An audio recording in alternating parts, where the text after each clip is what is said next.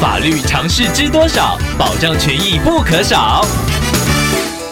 欢迎收听《法律知多少》时间，我们请到台湾瑞银法律事务所律师郑瑞伦来为您解答法律上的疑惑。各位听众朋友，大家好，我是郑瑞伦律师。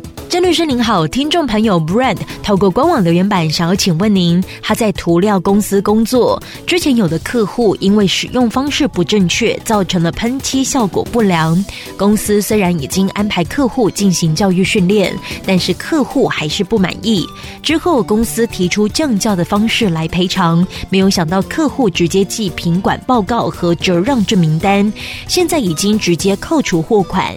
想要请问郑律师，该如何追回？这笔扣款呢？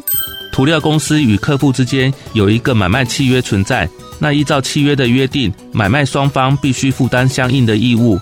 本题中，涂料公司已经事后减少价金，但是客户仍然没有正当理由拒绝给付货款，那涂料公司可以依照双方的买卖契约内容来主张权益。